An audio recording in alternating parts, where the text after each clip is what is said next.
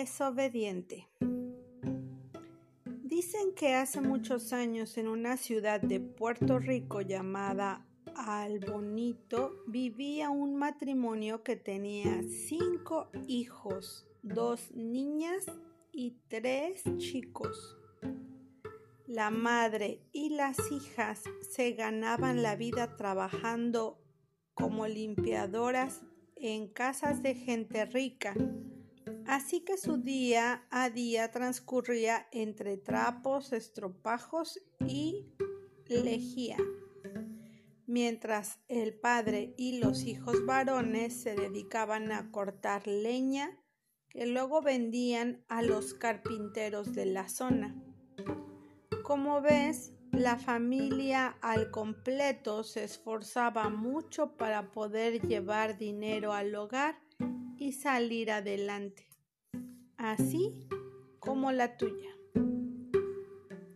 Bueno, en realidad no todos arrimaban el hombro porque el hijo más pequeño llamado Luis era un vago desobligado.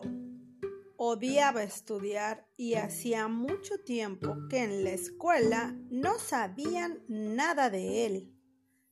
Tampoco ayudaba a cortar leña porque le parecía una tarea de lo más aburrida. A sus 14 años se pasaba el día holgazaneando sin hacer absolutamente nada. Lo peor de todo era que cuando le mandaban a hacer un simple recado se enfadaba y se ponía a protestar como un niño egoísta incapaz de hacer un favor. Sus padres siempre se lamentaban de su comportamiento y su mal carácter, pero lo cierto es que ya no sabían qué hacer para hacerle entrar en razón. Un día de verano, unos nubarrones negros como el carbón aparecieron en el cielo. Se avecinaba una enorme tormenta y la madre pensó que podría tener graves consecuencias, para prevenirlas, le dijo a su hijo pequeño, Luis, la tormenta va a estallar de un momento a otro y ya sabes que puede producir un apagón. Lo más probable es que nos quedemos sin luz. Por favor, ve a la tienda al otro lado del río y compra cinco velas y una caja de cerillas por si acaso nos hace falta. Luis, como era habitual en él, contestó de muy malos modos a su dulce madre. ¿Qué rollo, mamá? Yo no quiero ir. Venga, Luis, por favor, no seas perezoso, hijo. Ahora el río está casi seco y no corres peligro, pero pronto comenzará a llover y se llenará de agua. Si la tormenta es muy fuerte, incluso podría desbordarse e inundarlo todo. Debes irte cuanto antes. Ay, mamá, qué flojera tener que cruzar el río ahora. Luis, no te lo repito, ponte el abrigo y vete ya, por favor. Luis se levantó de la silla refunfuñando, salió de la casa y en ese momento empezó a llover con mucha fuerza. Vaya, vaya, justo ahora se pone a diluviar. ¡Qué asco de tiempo! Caminó un buen rato y llegó al río. Su enfado fue a más cuando vio que se había llenado el agua y la corriente era bastante fuerte. ¡Ay! No puedo creerlo. Estoy totalmente empapado hasta los huesos y encima tengo que meter las piernas en el agua helada. El malhumorado joven no tenía otra opción y comenzó a atravesarlo sin tan siquiera quitarse los zapatos. Total, ya estaba empapado. El agua le llegaba a la altura de las rodillas y tenía que ir agarrándose de las ramas y las rocas que sobresalían en la superficie. ¡Qué encargo tan desagradable me mandó mi madre! Odio tener que hacer esto. Había cruzado la mitad del río cuando sobre su cabeza apareció un inmenso pajarraco negro que abrió las garras lo sujetó por la camisa y lo elevó por los aires como si fuera una presa de caza. El muchacho, al verse colgado a muchos metros de altura, comenzó a gritar aterrorizado. ¡Socorro! ¡Socorro! ¡Auxilio! ¡Que alguien me ayude! ¡Socorro! ¡Mamá!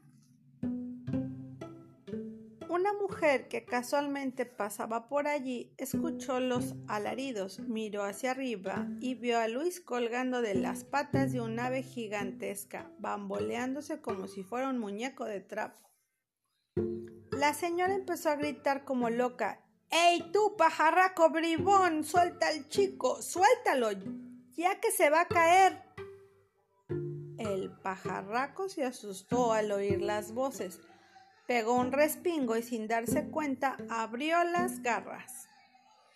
El pobre Luis empezó a descender a una velocidad vertiginosa. Durante unos segundos pensó que su vía había llegado al final. Pero justo antes de estamparse, un milagro sucedió. En vez de caer al suelo, lo hizo sobre unas zarzas, lo más parecido que había por ahí a un colchón. El costalazo fue gigante y se hizo unos moretones espantosos en las piernas y en todo el cuerpo. Pero gracias a la fortuna de caer en blando, logró salvar el pellejo. La mujer que lo había visto todo fue a pedir ayuda. A pesar del tremendo aguacero que estaba cayendo, enseguida acudieron varios vecinos del pueblo que, demostrando una gran solidaridad, sacaron a Luis del matorral donde estaba enredado y lo llevaron a casa en brazos. Luis estaba muy adolorido, se encontraba fatal. Su madre lo secó con una toalla, lo acostó con mucho cuidado en la cama, desinfectó una a una de las heridas en el cuerpo y al terminar le preparó un plato de caldo calientito. Después dejó que durmiera unas cuantas horas hasta que poco a poco fue recuperándose.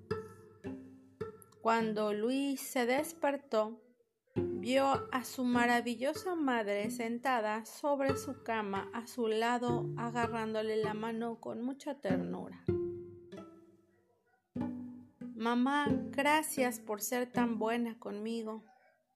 Yo, en cambio, siempre he sido un hijo ingrato. Me he portado fatal contigo y no lo mereces. A partir de ahora, Seré un buen chico y te ayudaré en todo. A ti, a mi papá y a mis hermanas y hermanos. Su madre lo besó en la frente porque sabía que lo decía con el corazón. Luis había aprendido la lección y dejó de ser Luis el desobediente.